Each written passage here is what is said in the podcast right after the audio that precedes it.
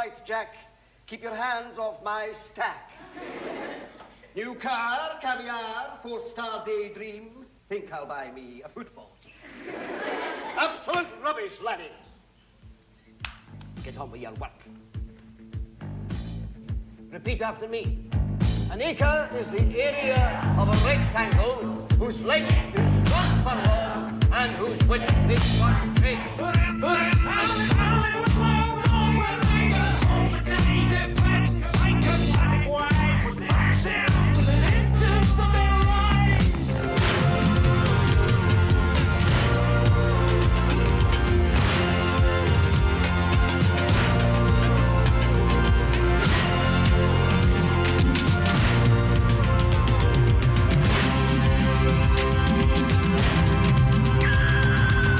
Escucha. ¿Por qué la gran mayoría del radio o la radio suena igual? Mensajes publicitarios y comerciales disfrazados de inocentes recomendaciones. Invaden todo lo que vemos y escuchamos, además de por supuesto compromisos con patrocinadores o intereses de terceros que censuran e impiden que cualquier información o mensaje pueda llegar intacto, puro y sin filtros. Al escucha. Muy pronto, una nueva alternativa a la radio. Solo escucha. Detrás del audio. Es un detrás de cámara, pero de audio. Un viaje a través de la música, efectos, ambientes sonoros, soundtracks, bandas sonoras, compositores, folies, información inútil pero interesante sobre la producción sonora en el cine y la televisión. Detrás del audio. Y le practiqué el coitus interruptus ad media humanidad. Todos los que estaban oyendo el programa, desde el inicio comenzaron a escuchar The Wall, de Pink Floyd, y en la parte más emotiva, ¡pa! Tan. Vos tan tierno con tus rompiendo paradigmas. Uy, Ya sí, ves, sí. Fue Sí. una discusión, ahí, una votación. Sí, me, me- me están haciendo bu- bullying profesional un, porque... un dedocracia. Pero bueno, al fin y al cabo rompe paradigmas y es que esto es otra, esto es otra historia. Escucha. Exactamente. Eh, bueno, el motivo por el cual arbitrariamente decidí poner primero la canción de Pink Floyd luego la careta de, de, de la emisora y del programa fue porque, digamos que fue un homenaje precisamente a Pink Floyd. Fueron una banda que durante muchos años estuvo en los primeros lugares. Una banda que rompió paradigmas, que estableció un nuevo estilo. Ay, Y- carajo, sí, sí, me gusta, me gusta. ¿Verdad? Entonces sí, sí, de- sí. de- decidí empezar de esa forma. Sí, sí, es que Bueno. Roger Waters está oyendo, entonces él- Sí, sí, está interesadísimo en este Exacto, programa. exacto. Ayer yo le conté, mientras tomábamos, mientras eh, estábamos tomando el té allá en el un palacio de. Buckingham, el té, Un some tea. tea.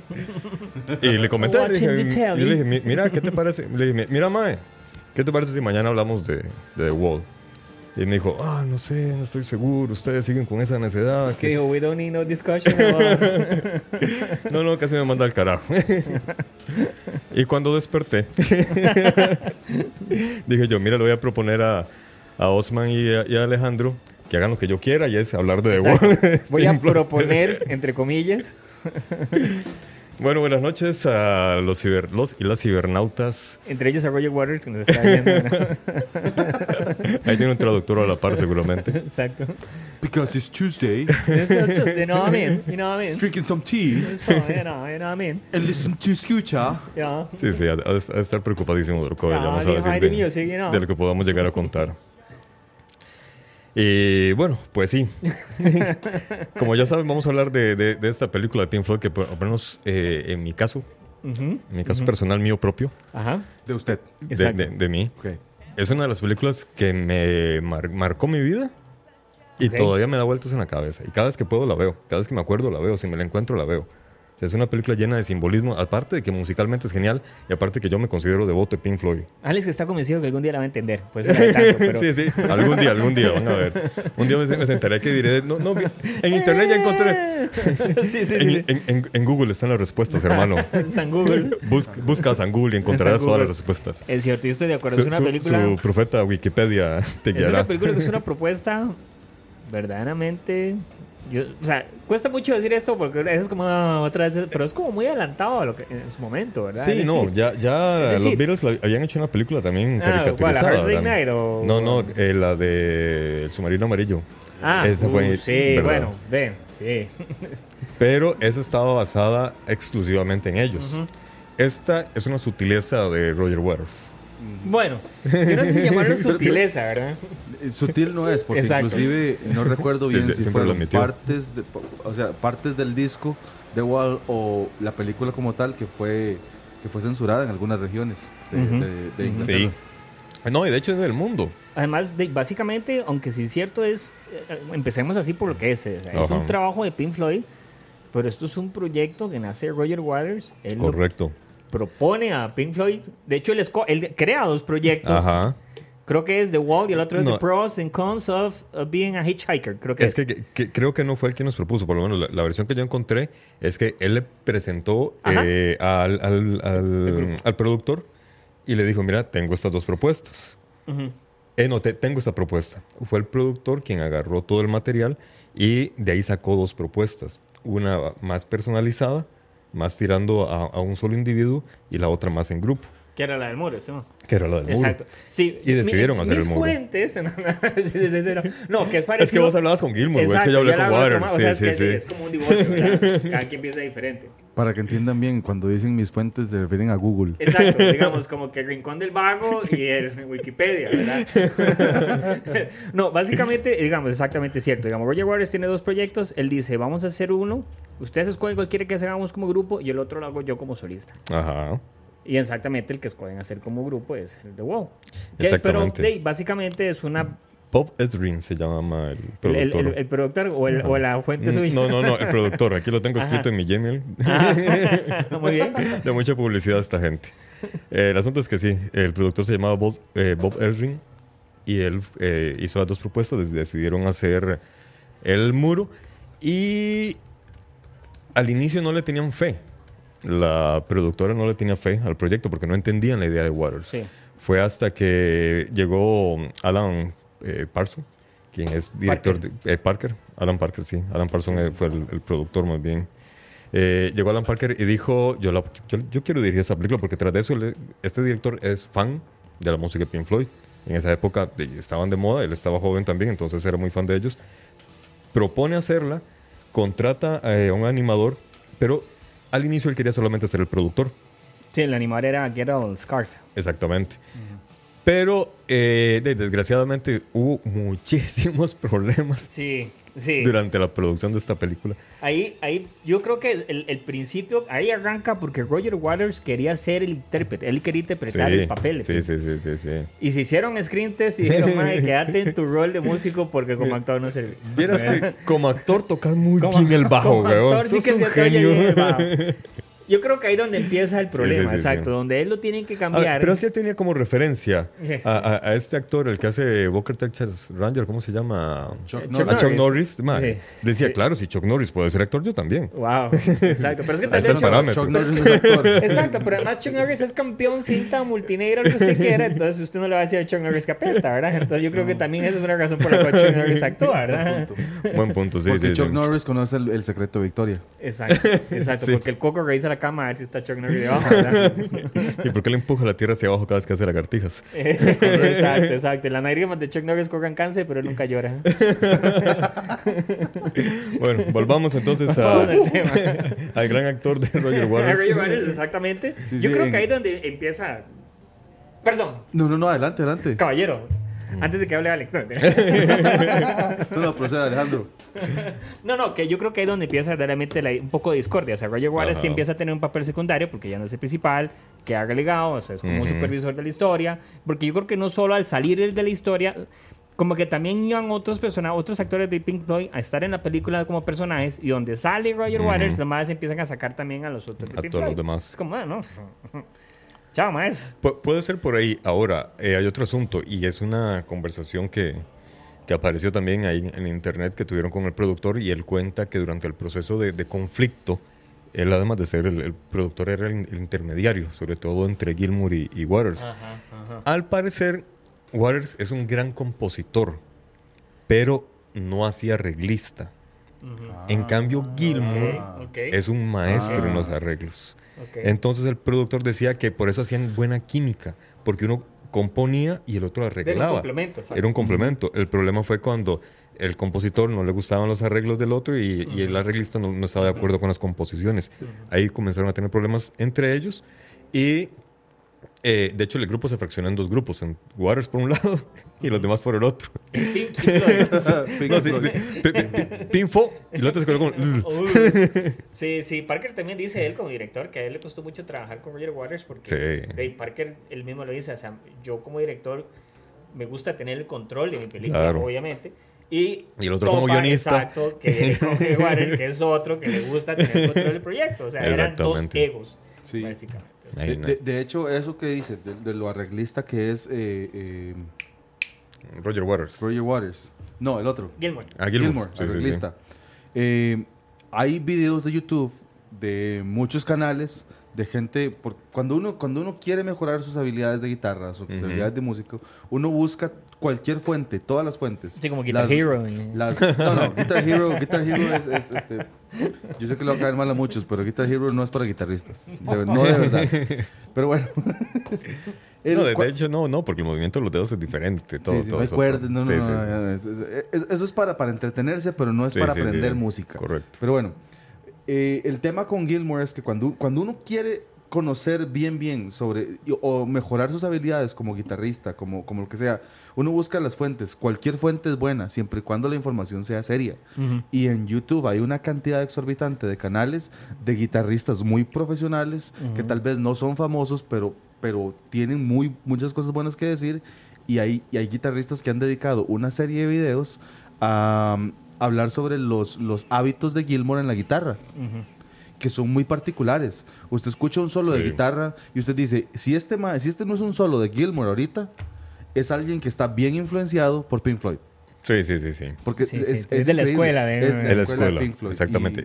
Y, y es, y es algo que hay que tomar en cuenta. Y es que de, hecho, en los 70s se formaron bandas en Inglaterra que marcaron estilos.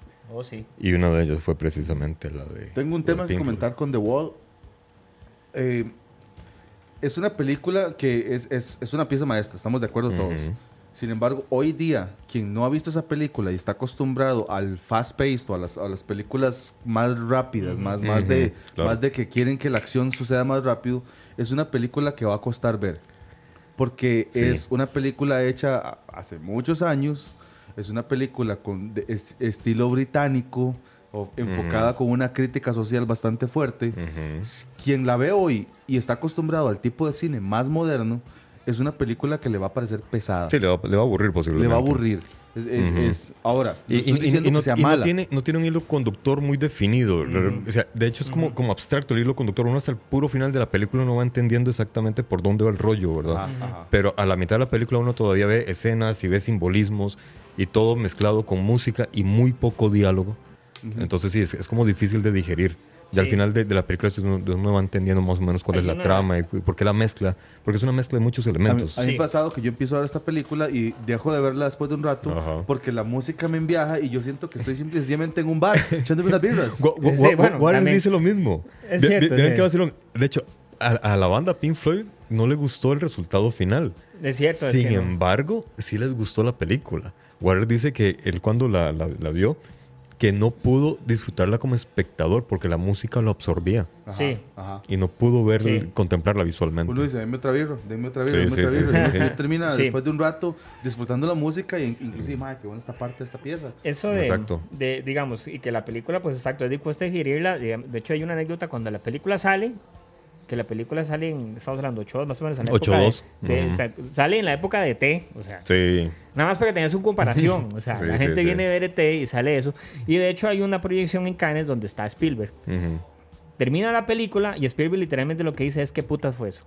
O sea, ¿qué demonios fue eso? O sea, no, no, no, no proceso que acabo de ver. Cuando le preguntan a Parker, Parker dice, ¿Pero qué? exacto, exacto. ¿Cómo? Ah, ya llegó. es el delay, de, de- de- el glitch ahí. Sí, sí, sí. Cuando le preguntan a Parker qué opina sobre, sobre eso que dijo Spielberg, él dice, de, me parece bien. Porque a final de cuentas, cuando se hace esa reacción en un director como Spielberg es porque el man no estaba esperando algo como eso. Y si no estaba esperando para algo como eso es porque te das cuenta que el producto que hiciste no es un producto habitual, no es Correcto. un producto normal. No es un enlatado. correcto. Exactamente, no es un enlatado. Porque incluso eh, con lo que habían hecho The Beatles con The Yellow Submarine, sí era digerible la película. Es más, ca- casi que es una caricatura para niños. Un niño la ve, igual la disfruta. Tal vez no, no, no, no entienda Exacto. el viaje de la peli, pero le va a gustar la fábula, Ajá. la historia le va a dar risa. En cambio, Pink Floyd no. Sí, además de que la feliz, El o sea, muro los temas no. que toca y, Y, es, y, contexto y- es- y golpea. pesado. La, la- la- Exacto, es la película visualmente es fuerte, chocante. A mí la, la- la escena que más me puso tenso, bueno, una de tantas, es cuando estaban estos niños que estaban en un túnel esperando que saliera un tren. Ah, sí. Yo estaba todo estresado. Yo decía, yo, ma, va a salir el tren y los va a, y los va a despedazar, ma". Fue- Para Sí, mí fue sí, sí. tenso. O sea, a, a pesar de, de lo lenta que se puede percibir cuando estamos acostumbrados a De- un cine más rápido. De hecho, esa es la escena que hace la introducción a esto. Es el preámbulo a esta pieza. Ajá. Y, pero igual, no importa lo lenta que pueda ser percibida el día de hoy, es una película que genera emociones fuertes. Bastantes. Y eh, genera pasiones también, porque. Esa es mi siguiente pregunta. Ajá, Pregunta para ustedes dos. Yo no estuve aquí la semana pasada. ajá. Por- por te- temas ahí aparte. Pero mi pregunta es, para que Sí, dis- discutan, digan sí o no. Sí, sí, sí, ¿Es o no es una película de culto? sí, Ah, sí. claro. Sí. Sí, sí, sí. sí. He escuchado Y- gente y es diciendo de culto que no. y es de cátedra. Es una película Ah, que. Ya, eso ya, ya. Sí, es una película que tenés que ver porque aprendes muchísimo de ella. Aquí está el, pro- el profesor que hay en mí. Justifique su respuesta. Ok. Es una película con una gran cantidad de símbolos, lo que nosotros llamamos semiótica. ¿ves? Y Ah, si fue a la clase Sí, yo fui y- y- ¿qué? y no- y no me dormí, güey. Sí, fue a la clase de semiótica. no me dormí. Exacto. Esos son los aplausos, Los ¿eh? aplausos. Para que... Ah, eso sirve también. Ahí está, ahí está, ahí Ah, está. Sí, era. Para que vean que yo la clase de, de, de semiótica con, con, Car- con Carlos, Car- No, no, Carlos Villalobos era. Y lo más sorprendente es que este maje se graduó hace cuántos años, hace 20 años. Es que, es que es curioso, mi cerebro yo no lo entiendo. Yo mantengo, yo mantengo serias discusiones con mi cerebro, en serio. Fresquito. Vean, mi, mi memoria es rarísima. Es muy, muy rara. Yo no la entiendo. O sea, intento descifrarla, medio entiendo cómo funciona. Soy, una, soy sumamente despistado. No me acuerdo lo que dije ayer en la noche. No me acuerdo qué hice ayer en la noche. Pero recuerdo cosas al detalle que son viejísimas. No me pregunten cómo, ni por qué, ni para qué. Pero entonces sí. Pero bueno, eso es tema aparte. Eh, el tema es que eh, la, la película, como les estaba comentando primeramente, es muy simbólica. Hay que verla, hay que estar observando cada escena, porque cada escena te simboliza algo que tiene que ver con la canción que está de fondo. Tras de eso, musicalmente está muy bien hecha. Cada detalle, cada nota. Uno de los comentarios que, que leí sobre Gilmour es que es el guitarrista que toca la nota adecuada en el momento adecuado. ¿Ves? De hecho, uno oye los solos de, de Gilmour y no son, que, no, son, no son complicados. No son ahí solos estridentes de- ni veloces. No, no, son solos de blues, pero de, y de un blues suave. Pero súper melodioso. Vos sentís que comunican algo. Exactamente. O sea, te comunica emociones. Realmente correcto, Gilmour con, sus solos te comunica emociones. La película también. Yo creo que eso es, digamos, a mí, me preguntas a mí, a mí, yo creo que es la armonía que hay entre la imagen y la música, la forma en que está estructurado, yo creo que eso es lo que a mí me parece, Exacto. como decimos, de cátedra. O sea, Ujú.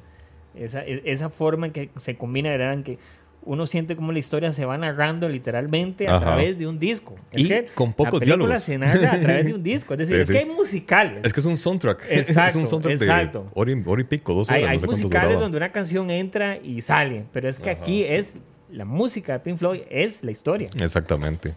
¿Cuántos musicales de culto existen?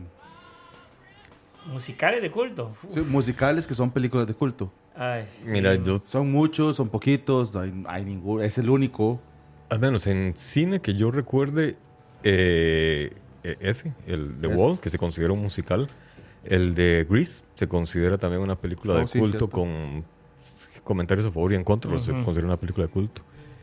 Y la del Mago de Oz, Ajá. Mago También. de Oz, claro. este... Pink Floyd también tuvo que ver ahí.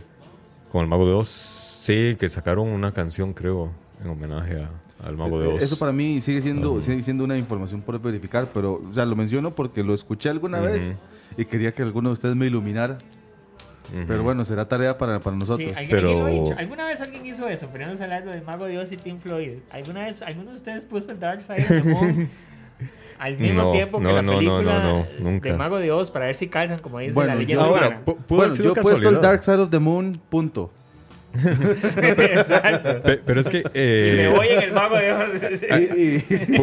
pudo haber sido también una, una, una pongo Dark Side casualidad. of the Moon y abro la refri. Y me voy en el viaje de Oz. Pero Por ahí leí que, de hecho, el Dark Side of the Moon en Aus- es que los austriacos son tan locos. Eh, el disco, el Dark Side of the Moon, es el disco entero que más ponen en Australia a la hora de Dormir. tener relaciones con sus parejas. ¿En serio? Sí.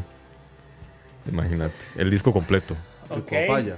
Sí, exactamente Es que, en como realidad, falla. es que en realidad este, Ah, el disco es un es que está bien, está bien, está bien. Es, es que tiene sus altibajos suficientes para... para sí, sí, sí. Pa- para llevar un ritmo de, Un- de- un de- rit- de- de oleaje. Sí, sí, sí. Pero bueno, le mandaron Otro día, un mensaje, o- Ronald. otro día venimos con Un día vamos a hacer eso. El mensaje es que lo que usted escribió en su memoria se llama memoria selectiva. Ya ve, esa vaina. Se lo mandaron, se lo mandó Sherilyn. Bueno, te- tengo eso solamente que no lo sé controlar. O sea, Eh, básicamente usted recuerda lo que le interesa. Mi cerebro recuerda lo que le da la, la gana. Hay cosas que me interesa recordar y no las recuerdo. Es cierto. Entonces, Sí. él, él funciona aparte. Pero sigue Alfredo con lo que estabas hablando. Sí, sí. Sí, porque es- sí me despisto. Sí, sí, sí. Les me llevan por otro hilo. ¿Y en qué estábamos? Sé que era del Dark- muro de Pink Floyd. Pink Dark Side of the. Moon. Ah, bueno, pero sí. El álbum para coger. Pero, pero volvamos al tema Exacto, de el sí, álbum para coger, el álbum para coger. ¿Será que sí lo venden allá? La portada dice todo eso, sí. Sé. algo. con corazones y Sí, todo. álbum. Y, y- y venden el disco con el condón de una vez. Exacto, exacto. o con la píldora al día después de una vez. Vea, papillo, de una vez. Ahí va dos por uno el, el combo. Este, bueno, eh, ahora, estábamos con lo de los sonidos, ¿verdad? Ajá. Antes de entrar con, con, con Dark Side of the Moon. A mí me llamó la atención un tema que estábamos discutiendo ahora con Osman, lo de las guitarras. Ah, wow. Bueno, primero, Osman había encontrado una información sobre que esta guitarra era la... No, esta guitarra no. El solo de, de Comfortably Numb era la número 5, si mal no recuerdo, ¿verdad? No, eso lo encontraste. Ah, bueno. Era la número 5 de toda la historia del rock. Ahora, El, el, número, el, quinto mejor rankeado, mejor solo de la historia sí. del rock. Ahora, yo tengo, bueno, ojo la lista. Ok. La primera, eh, ok, Stairway to ahí. Heaven, de Jimmy Page, Ok. Toda la canción es un solo, básicamente. que toda la canción es un solo. Ahora, tuvo problemas de una demanda de plagio por esa canción, que al final ellos la ganaron, no sé por qué, ¿Quién ganó, sinceramente. Jimmy Sí. Ok. Eh, me fascina Led Zeppelin también. de- me parece un gran músico Jimmy Page, pero me parece que en esa historia con Stairway to Heaven, yo creo que sí hubo un, un- un chanchullo ahí escondido. Luego la segunda es Eruption de Eddie Van Halen. No sé cuál es, pero sí sé quién es Eddie Van Halen y no lo dudaría porque sí, Qué gran otro de los guitarrista. grandes guitarristas del rock. La tercera, esta tampoco la, la he escuchado, All Alone de Watchover, Watchover de Jimi Hendrix, que obviamente más bien me sorprende que sea el tercero, ya que Jimi Hendrix tocaba hasta con los bigotes. la cuarta es ahí donde viene para mí la discordia. Me fascina esta canción, la tengo también en el playlist, pero no la pondría de cuarta. Hotel California de The Eagles.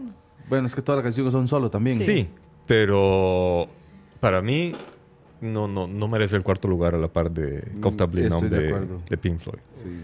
Eh, Bueno, el detalle es que esta canción fue grabada con una guitarra distinta. distinta es la Gold Top de Gibson. La que se conoce como la primera Les Paul de la versión de las Gibson. Eh, para un- poco la descripción de, la, de, de las Gibson Les Paul y la Gold Top, son estas guitarras que tienen un color medio amarillo, to- con Mm. tonos rojos, tonos naranjas, etcétera. Algunas tienen un bordecito, etcétera. Ajá. Que, y también tienen como, como una plaquita de plástico o de, o de mm, algún polímero por allá abajo y tienen, tienen cuatro potenciómetros. Por ahí abajo, ¿Qué, qué, qué, qué eufemístico soy Suave yo. para soy yo. Por debajo de las cuerdas, pues. sí, sí. Eh, es una guitarra que es la Gibson ha sido considerada una de las mejores guitarras para tocar Claro. en limpio. O sea, Gibson también tiene una. ¿Qué significa una tocar en limpio? Sin distorsión, so- Exacto. conectada Bañado. al ampli y O ya. Recién eh, bañado. Conectada, sí, recién bañado. Con un cable que va direct, de la guitarra directo al amplificador parlante. Ajá. Sin ninguna otra distorsión más que los potenciómetros de tono, de volumen que tiene su propia guitarra. Ujú. Ok. N- No significa que otras formas de tocar sean en sucio, sino que simple y sencillamente le agregan mayores efectos, le agregan distorsiones, le, ag- la- le suben o les bajan una octava, etcétera. Eso, esa es la diferencia de tocar en limpio. Se supone o se ha escuchado mucho o hay mucha gente que opina que las Gibson, en especial la Les Paul o la Gold Top, que fue la primera Les Paul, son las mejores guitarras para tocar en limpio. Mm. Entonces, si usted va a hacer solos, etcétera, con los mismos, con los mismos moduladores de la guitarra, usted puede encontrar buenos tonos que suenen melodiosos o que suenen rítmicos que, y, y toman una potencia de la guitarra. Ahora. Gibson también tiene una serie que se llama la Epiphone, que es la, la serie económica de las Gibson, que son casi iguales, solo que son epi- Epiphone. Se utilizan materiales un poco más económicos. Y la diferencia de sonidos es, es exorbitante. Mm, ya. Porque las maderas que se utilizan, por tener diferentes densidades, generan diferentes vibraciones. Y la vibración de la madera al final puede, Claro. se, se- se trans- se transmite a través de las pastillas y esa vibración cambia la amplificación. Claro, claro. Es, es, es increíble. Y un detalle, hay, eh, es una guitarra muy especial. Es una guitarra súper famosa.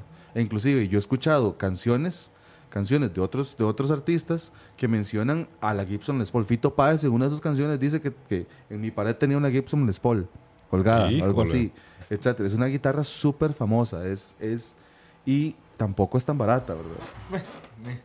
Quien quiera tener no. una Gibson Les Paul tiene que, tiene que agarrarse duro, a menos de que gane como, como Oscar Arias y, se compre tres cada fin de semana. ¿Cuántos tenemos, Alex? Eh, solamente dos nada más. Nada A- más. a- aquí en la Aurora, pero... eh, Aquí en mi casa de Costa Rica Sí, sí, tengo dos. si usted dijo en Aurora ya no las tiene Sí. y alguien se las llevó. sí, sí, sí. Ah, hablando, hablando de ganarse las guitarras. Hay que tener cuidado con Gilmour. E- e- ese carajo realmente con, con esa cara de, de ancianito buena gente no me la hace. Resulta y sucede que cuando eh, ellos eran chamacos, porque ellos se conocen desde niños, eh, se conocieron en un, en un proyecto artístico, se conocieron primeramente Rogers y eh, Sid Barrett. Quienes conocen la historia de Pink Floyd sabrán que antes de Gilmour existió otro cantante que se llamaba Sid Barrett, quien era el líder. Y los primeros, sí, los, los primeros tres le discos, él era el líder, compositor, la cara. Eh, desgraciadamente también era el más loco de todos. Y por algún motivo decidió consumir LSD durante muchos días de forma continua, hasta que las neuronas colapsaron y lo perdieron. El asunto fue que ellos cuando empezaron a tocar y eran adolescentes, Gilmour era el que económicamente al menos favorecido. No era una familia pobre, eran de, de clase media, pero no tenía dinero para comprarse la guitarra. Y entonces le pidió prestada la guitarra a un amigo. Estas son las horas. ¿Se, se acuerdan de la podadora de Flanders? no, Algo así es la historia. no, no, no. Estas son las horas y esa guitarra todavía la tiene. Y es interesante porque uno leyendo dice que obviamente entre las cosas que uno piensa dice, si es que esta gente se enviaba haciendo ese disco y las drogas y todo lo que durísimo, quieras. durísimo. Y una de las anécdotas que dicen aquí es que ellos no, no, no consumían drogas. Supuestamente no. Ell- Ellos, la primera, es más, fue Janis Joplin que les Ujú. dio a tomar guaro. es que esa chiquita Janis, es lo que le digo, ¿verdad? Les dio eh, whisky. No iba para ninguna parte. Hasta ese momento, ellos eran niños buenos. ajá. British, British, you know, British with tea. Sí, imagino que sí. Exactamente. Sí, desgraciadamente. Y Sid Barrett sí se agarró durísimo y lo perdieron. De hecho, cuando estaban grabando el Dark Side of the Moon, que es en honor a, a Sid Barrett, de hecho, él llegó al estudio y no lo reconocían. Uh. Estaba pelón, las cejas, o sea, sin cejas, gordo. Y, y Es- Sid Barrett más bien se caracterizaba porque además de que era un buen músico, aparentemente era un man muy guapo. Oh, no, qué lo tierno. Sí, un corazón, ahí va. Eh, sí, hashtag, hashtag corazón roto. Sí, exactamente. Y de, el viaje en el que se fue descuidó mucho su apariencia. Sí, no, es un galán de telenovela. Te- ma- ma, puede ser un Clark Kent este man. Un, un Clark Gable, huevón. Sí, sí. Sabe Sí, para sí, sí. secar como echar la compa el micrófono para tirar la foto de los que están allá al otro lado. ¿Ves? Y sí, desgraciadamente las drogas lo jodieron. Cuando él llegó al estudio, nadie lo reconoció. Fue el, el tecladista Wright quien se le quedó viendo y le reconoció la mirada. Y dijo, man, ahí está Sid. Y al Gilmour y Waters comenzaron a llorar. Porque eran muy amigos, se conocían desde muy pequeños. Wow. De hecho, como les comentaba, el Dark Side of the Moon está dedicado casi en su total- totalidad a Sid Barrett. Eh, A la Barrett parte murió. que no vemos de, una gente, de la gente. Exacto. Sí. Qué increíble. qué- qué- Él murió en el 2006 a raíz de un cáncer pancreático. Y según cuenta Waters, para ellos no fue tan duro porque ya el luto lo habían cumplido hace 30 años. Ellos ya consideraban de que él había muerto 30 años atrás. Porque desgraciadamente el abuso de drogas lo inutilizó completamente. Yo, yo tengo una pregunta cam- para cambiar un poquito el- el- el- la emoción de- del programa. Eh, yo había dicho, y, y lo, he tira- lo he tirado mucho con, con- con un poco de, de- de jocosidad, de, que no hay programa que no hablamos de, David Bowie. Exactamente. Y en este programa es uno de ellos. David Bowie ha cantado canciones de, Led Zeppelin, de, Pink Pink Floyd, Floyd. perdón. Pero que yo sepa, no ha colaborado con ellos en la composición de ninguna. Sí cantó para el homenaje. Para el Exacto. Entonces, Ok. esa era mi pregunta. Yo no encontré No. nada. No, no, no, no. no. Pero, pero como yo, como, como me pareció muy interesante que lo mencionamos en todos los programas, sí, sí, sí. me Este parecía es el relevante. segundo programa en el que no mencionamos a... Bueno, ya lo mencionamos. barbaridad. sí, sí, sí. Ya, Sí, ya lo salió mencionamos. ya, mencionado. ya- ya- ya salió, pero más bien como, como la excepción confirma la regla, ¿verdad? Eh, sí. Él ha colaborado con, con grandes músicos, pero no, no con Pink Floyd. Si, si ni siquiera han podido colaborar entre ellos y terminaron peleados, imagínate cómo hubiera sido colaborar con, con David Bowie, que además va otra por otra vertiente. Sí. La- Pink, Floyd es, es música más psicodélica Yo, yo creo que un día podríamos dedicarle tiempo a Bowie porque, también. porque el, el detalle es que hemos hablado de tantos temas y siempre, por ejemplo, cuando hablamos de películas de, de- ¿cómo se llama este muchacho? De, de- de, mm, el que hace Beetlejuice. Michael Keaton. Michael Keaton. O el No, no, director, no, Tim Burton. director Tim Tim Burton. Burton. Ah, Bowie salió a relucir. Sí, sí, sí, O sea, sí, sí. hablamos, hablábamos de temas que uno decía nada que ver y de repente salía Bowie. No, y, que había y- y tra- colaborado. tras de eso él ha sido actor también, ya, ya ha salido en películas. Sí, Entonces, sí, sí. Exacto. le tenemos que dedicar un, un día un programa a él, definitivamente. Ahora- Entonces, por, por eso a mí me parecía jocoso el hecho de que siempre lo mencionábamos accidentalmente. Y ahora este no tan accidental. un poco forzado. Hablando también, volviendo a, a la película, ¿verdad? ¿Y qué- ¿Cuál era era? La ¿era? Sí, sí, sí. No, este. Tocando el tema también de la parte de las animaciones, ¿verdad? De este ilustrador que se llamaba Gerald. Se llama, creo que no se ha muerto, perdón. Gerald Scarf. Scarf. Scarface. Maggie- yo también pensé en empieza, Scarface. ¿verdad? Sí, sí. Gerald Scarface y empieza a meter chismes serios, ¿verdad?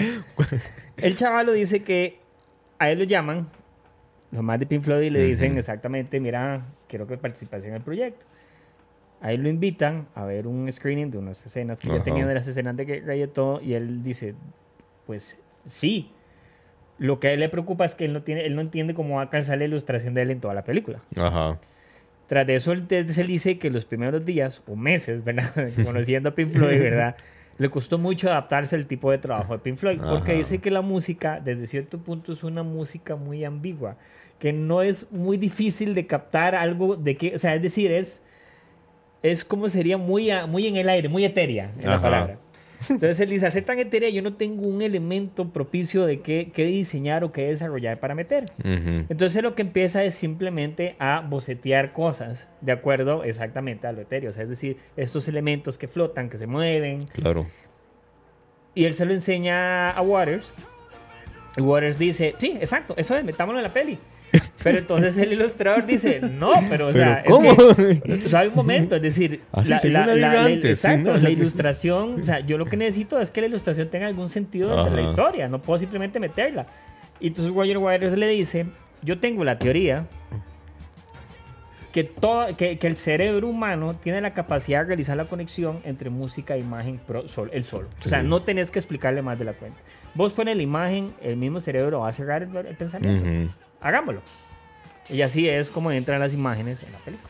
Y tenía toda la Simplemente, exactamente. Porque él dice, eso ahí se acabó. No se no pensés de más. Porque es el punto, no hay que pensar. Exactamente.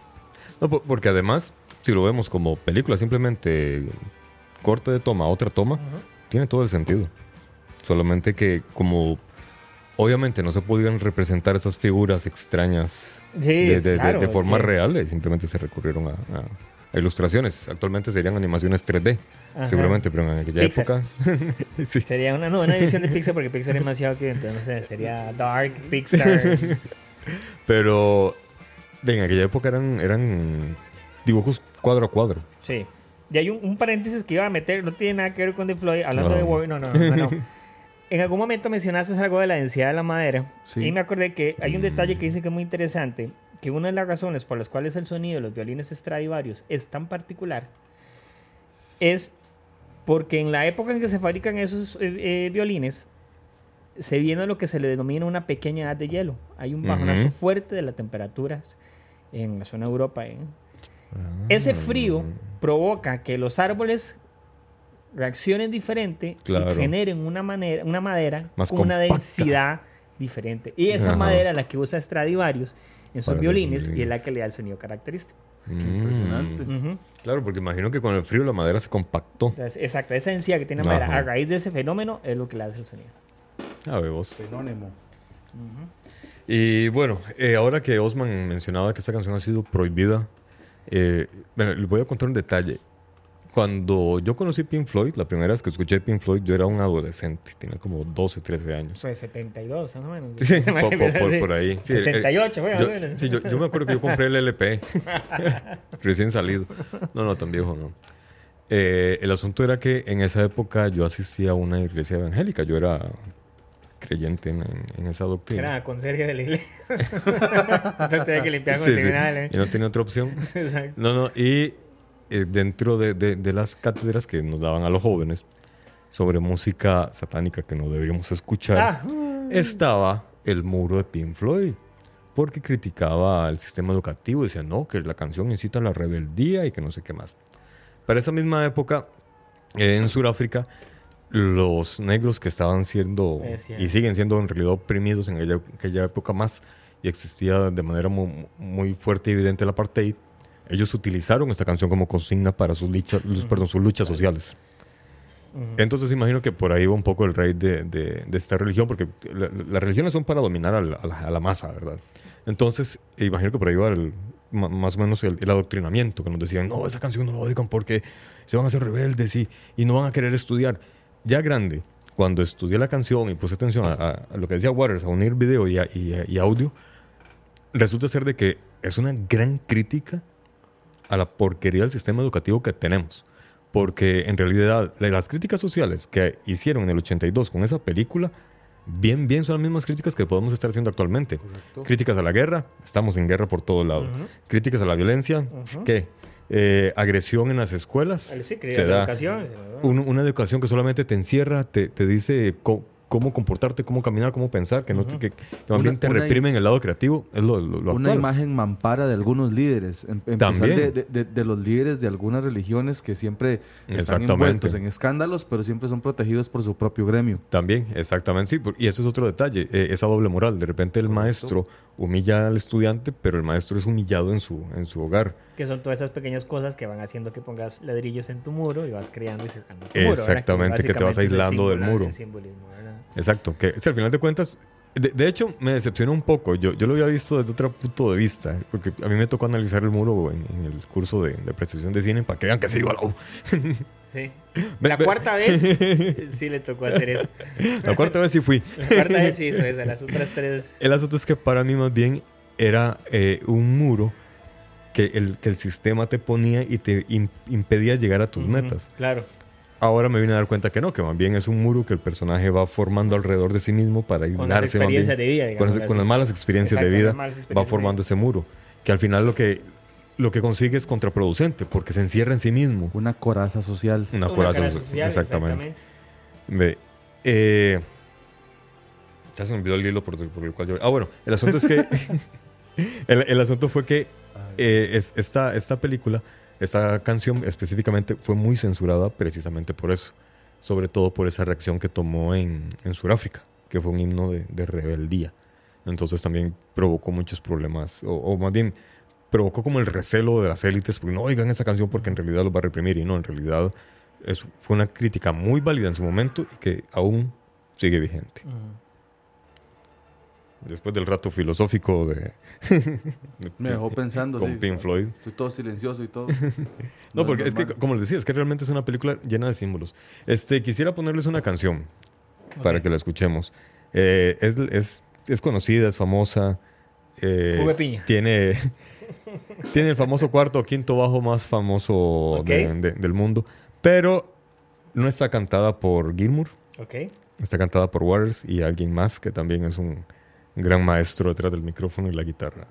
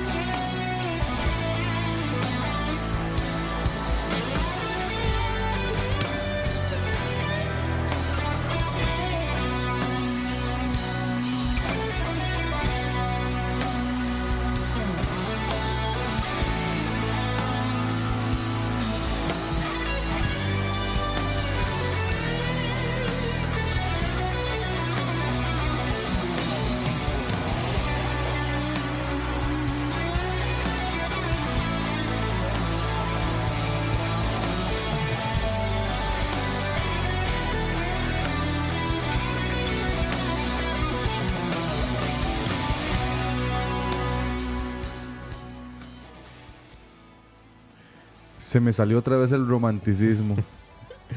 Nada más y nada menos que el gran invitado para este concierto fue Eddie Vedder. ya, ya, ya, ya alguien está besando el aire, enviando corazoncitos. Amor en el aire. Amor en el aire. Sí, eh, es una versión que yo he escuchado muchas veces. eh, Exacto. Porque la canción por sí sola es, es, es un emblema de la música a nivel de humanidad. No, no, no, no es solo una canción cualquiera, es, es Ujú. una pieza maestra. Correcto. Y encima le pones uno de los vocalistas que salieron de la, de la década de los noventas que han Del hecho trayectoria. y eh, entonces es una combinación de factores que a los que nos da el romanticismo musical No. nos, nos llega mucho. Ah, no. No, ese tampoco era. ¿Se era? No. Ah, ese. No, tampoco. Ya no sé cuál botón era. Como sea, eh, las emociones no se me quitan jamás. Eh, y bueno, déjenme contarles un detalle sobre esta canción en especial. Resulta ser que Pink Floyd tenía una costumbre y era que las canciones estaban vinculadas entre sí. En especial en este disco. Digamos, todos los discos, las canciones, la, todas tienen que ver con la anterior o con la siguiente. De alguna u otra forma. El muro está construido de tal forma que, de hecho, parece una, so- un solo- una sola pieza, de principio a fin.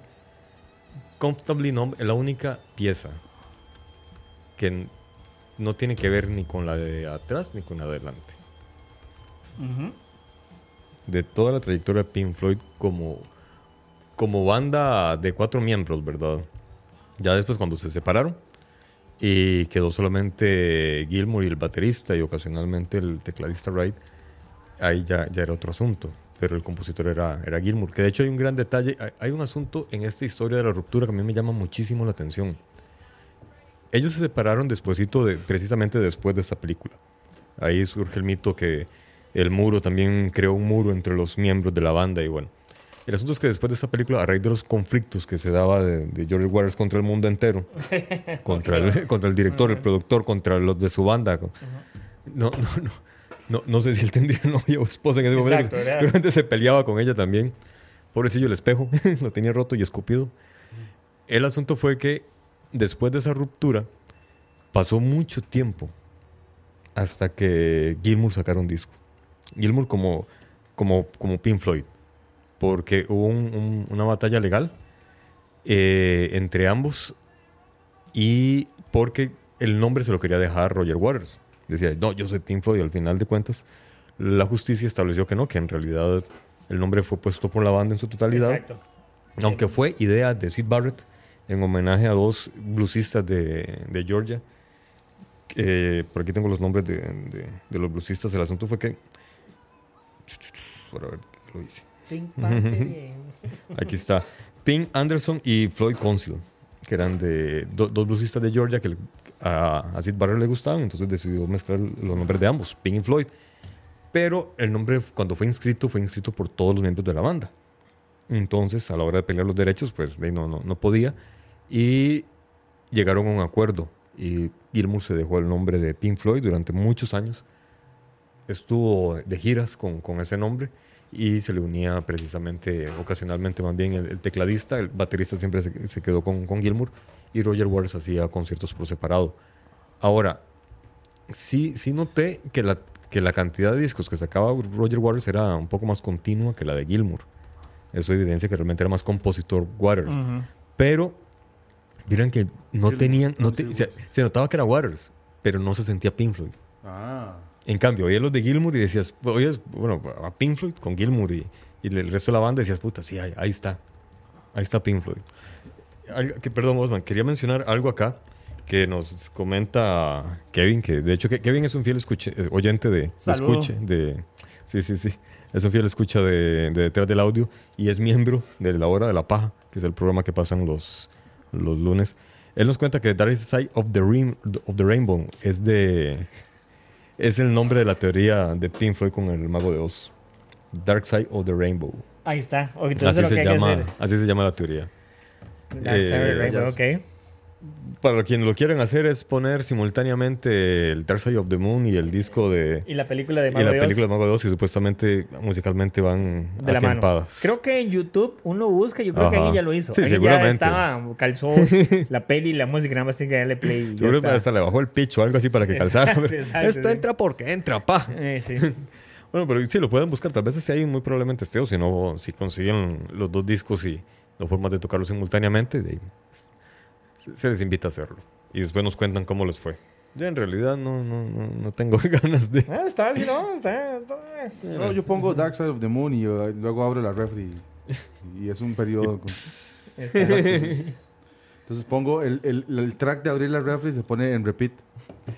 Bueno, otro, sí, sí. Entonces como Money, pero tarde el chiste. Sí, sí, sí, sí, sí, sí. Eh, otro detalle con respecto a la película y es que el actor Don Bob Geldof era miembro de otra banda, de otra banda musical. A él no le gustaba Pink Floyd, Es cierto, para nada. es cierto. Pero de ahí se ganó el casting, actuó, le gustó Pink Floyd y la película lo dejó medio trastornado y le dejó grandes recuerdos. Y, de, hecho, lo, que- lo que tengo es eso, que simplemente que le dejó, que, que le terminó gustando Pink Floyd y que la película le dejó imágenes imborrables. Y también una cicatriz, porque lo que estábamos hablando la Que se semana cortó, pasada, que se, se cortó cortó, la mano sí. también durante la filmación. Sí, sí, sí, Despedazando el cuarto, se despedazó la mano. Pero no dejó de actuar. Eso, No es, eso es un actor de verdad. Eso es un- Como Tom Cruise, que en esta se quebró la pata y siguió corriendo. A, a mí me llamó la atención y. Ah. eh, Sí, pero ahí aguantó. ¿Cuál? No me gusta cómo actúa, pero aguantó. pues sí. Ah, pues sí, hombre, anda, anda, coño. Bueno, pero eso me Mátame. Me- Lo que usted dijo de los Eh, derechos de autor venga. sobre, sobre la banda. Y me llamó la atención que constantemente en internet se ve que, que Gilmore por su lado hace sus conciertos y. Waters por su lado hace sus conciertos. Sí. Y en los playlists de estos conciertos suenan casi siempre todas las canciones renombradas y, y super aclamadas Sí. de, de, de Pink Floyd. De, de- de aquel viejo Pink Floyd, ¿verdad? Ajá. Cuando eran todos juntos. Ahora, eh, yo, yo, yo es que sí soy muy fan de Pink Floyd, entonces le he seguido mucho la pista. Igual, en sus conciertos. O sea, stalker, así, stalkeando, así. La verdad. Ah, sí, sí, sí. Les, les tomo fotos hasta en el baño. a Gilmore ahí cuando, cuando va a Pero cagar, güey. Por eso hacía no. Roger Waters, pues nomás se separaron. ¿no? Aguantó esa vara. Increíble. El asunto es que, eh, sí, es que se separaron porque yo, yo era amigo de Waters, pero le tomaba fotos a Gilmour. Ah. Entonces se puso celoso Waters. Dice, Claro. no, no, yo soy la estrella. Claro. Eh, persígame a mí, acóseme a mí, a él no. Entonces se, se enojó el mae. Pero es que, Problemas de faldas que llaman. Exacto, además de faldas. ¿Qué estás tomando, Alex? Para, no, no, para cambiártela. Cabecito Rey. no, ellos no están pagando, así que no, no, no, no, no hagas publicidad de ellos. Bueno, no, no. no hay cheque, no hay pase, va a cobrar, güey. este, ¿qué estábamos? Ah, bueno, lo de la música. El tema es que Gilmour, como les contaba, como él sí conserva esa, esa esencia Pink Floyd, vos oís varias canciones ya de, de, de Gilmour como Pink Floyd y todavía son reconocidas. Por ejemplo, eh, Learning to Fly. Sí. Uno oye eso y uno dice, ah, Pink Floyd. En cambio, decime alguna canción compuesta por Roger Waters posteriormente. De Gilmore es interesante salir to Fly porque él estaba tomando clases de vuelo en esa época. De hecho, él Ah, llegaba tarde a las grabaciones. Para... Ajá, él llegaba tarde a las grabaciones y cuando él llegó a la última grabación dijo, "Ma, hagamos esta pieza. Ah, y era porque como él venía de clases de vuelo, entonces literalmente a Learning to Fly, ¿verdad? Ya imagino. Y o- o- otro asunto, Pero imagínate. ¿qué tipo de vuelo estaba haciendo ese día? Preguntale a Alex, es el que los toquea, ¿no? El que le tomaba fotos de nuevo. Tomando fotos. El- el- el- el- o- otro, otro detalle que también evidencia un poco que Gilmour sí, sí continuó con el alma de Pink Floyd es que Stephen Hawking, el físico que desgraciadamente nos abandonó el año pasado, él sale en un disco, en una canción. Él hace la introducción de una canción. De- no me pidan el nombre porque no lo recuerdo. Ajá. Pero sí, sí hay una canción en la que la introducción la hace él y precisamente es una introyección a la humanidad lo que él hace. Él como que analiza un poco la labor de la humanidad y del futuro de la humanidad y es la introducción de una de una de las canciones del posterior Pink Floyd, ya una vez separada la banda y Gilmour como, como casi que único miembro. Y Eh, luego, otro detalle con respecto a- al disco, no tanto a la película, es que esta peli- es- esta- este disco vendió 23 millones de copias Wow. en el, el- en el día de salida. Bueno, en- durante el periodo que, que- que estuvo reciente. Y fue número uno en la gran mayoría de, de países. En Estados Unidos fue durante 15 semanas la número uno. Y, y, y eso creo que es importante notar que como muchas otras en un momento pasado, antes de que se lea la gente ya pensaba que era un fracaso. Yo creo que Sí, no más, o sea, sí, sí, un fracaso. sí, o sea, que el disco era un desorden, un caos, esto no va a funcionar y esto es la última vez que nos vamos a ver todos. y chao, y qué dicha que este disco salió y no tengo que volver a ver la cara nunca más en la vida y qué dicha que nos vamos a pelar el rap. Y aquí estamos 30 años después hablando de él. y siendo tanto la- el disco como la película elementos de culto. Exactamente. Porque también musicalmente los, los fans de la, de la buena música tienen o han escuchado El Muro.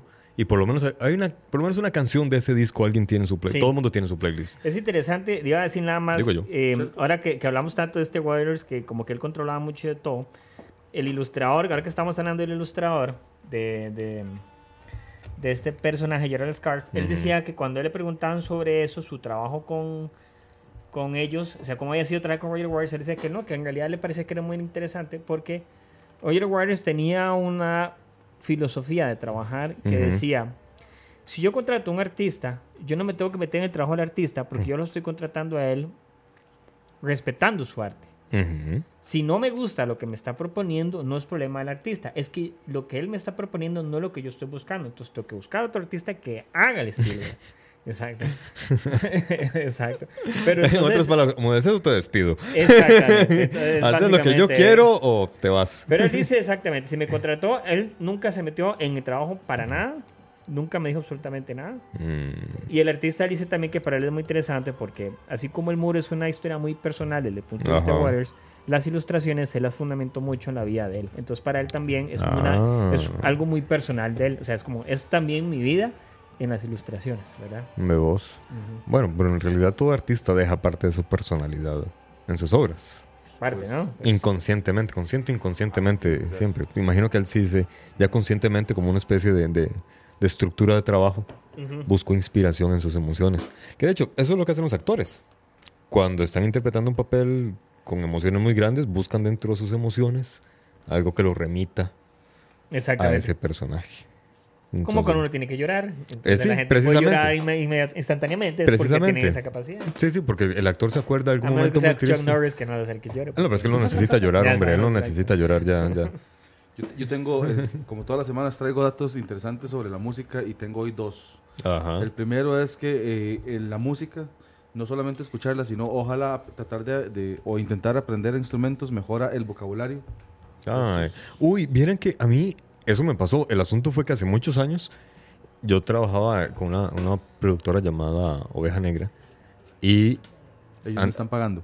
No eh, no, pero tra- trabajaba por una productora. pagando. Devuélvale, Sí, sí, mae, sí, sí. devuélvale la plata. El, el asunto es que fuimos a, a- a grabar a un chico autista que tocaba violín. Entonces, a- entrevistamos a los padres y los, eh, los señores nos decían que el hijo, ante- el- el- en esa época él tenía 7 años, actualmente debe tener como 17, 19 por ahí. En esa época los padres nos decían que el niño le costaba mucho comunicarse con el exterior. Que realmente es un caso de autismo así estereotipado como lo conocemos. Un niño que se sienta y, y no habla con nadie, que está en su, en su planeta, en su mundo, siempre encuentra, simplemente encuentra una fijación y se queda estancada en eso. El asunto es que este niño, cuando lo incluyeron en los programas de, de violín, él comenzó a abrirse al mundo. Y cuando nosotros lo entrevistamos, nos hablaba, pero parece un, un adulto, pero en pequeñito, ¿verdad? Pero, Wow. pero nos hablaba. Y los papás nos decían eso, nos decían, nosotros estamos muy contentos que él descubrió la música. Porque con eso él ha logrado romper barreras y comunicarse con, hasta con Comunicarse. nosotros. Entonces, sí, re- realmente la, la música establece ciertos, ciertas conexiones neuronales que, que te ayudan con el habla o por lo menos co- co- con, la facilidad de comunicarte con el Sí, exterior. genera algo. Sí, sí, sí. Pero a mí el reggaetón me genera náuseas. Entonces es una reacción. A mí no, Completamente. a mí el, reggaetón me transporta. Sí. A otro bar. A otro A bar. otro bar. Exacto. Y el segundo dato que traía de la música es que se recomienda que sea por la izquierda. Se explicó mejor. Ajá. El oído derecho, que se conecta mejor con el, con el, el- el hemisferio izquierdo del cerebro, Ajá. eh, por alguna extraña razón, eso sí no lo entiendo, no soy médico, eh, lo, recoge mejor los sonidos del habla. Es que no sé si sabías que nosotros So- estamos cruzados. sí, exacto. ¿verdad? Es el lado izquierdo del cerebro maneja todo el lado derecho de nuestro cuerpo.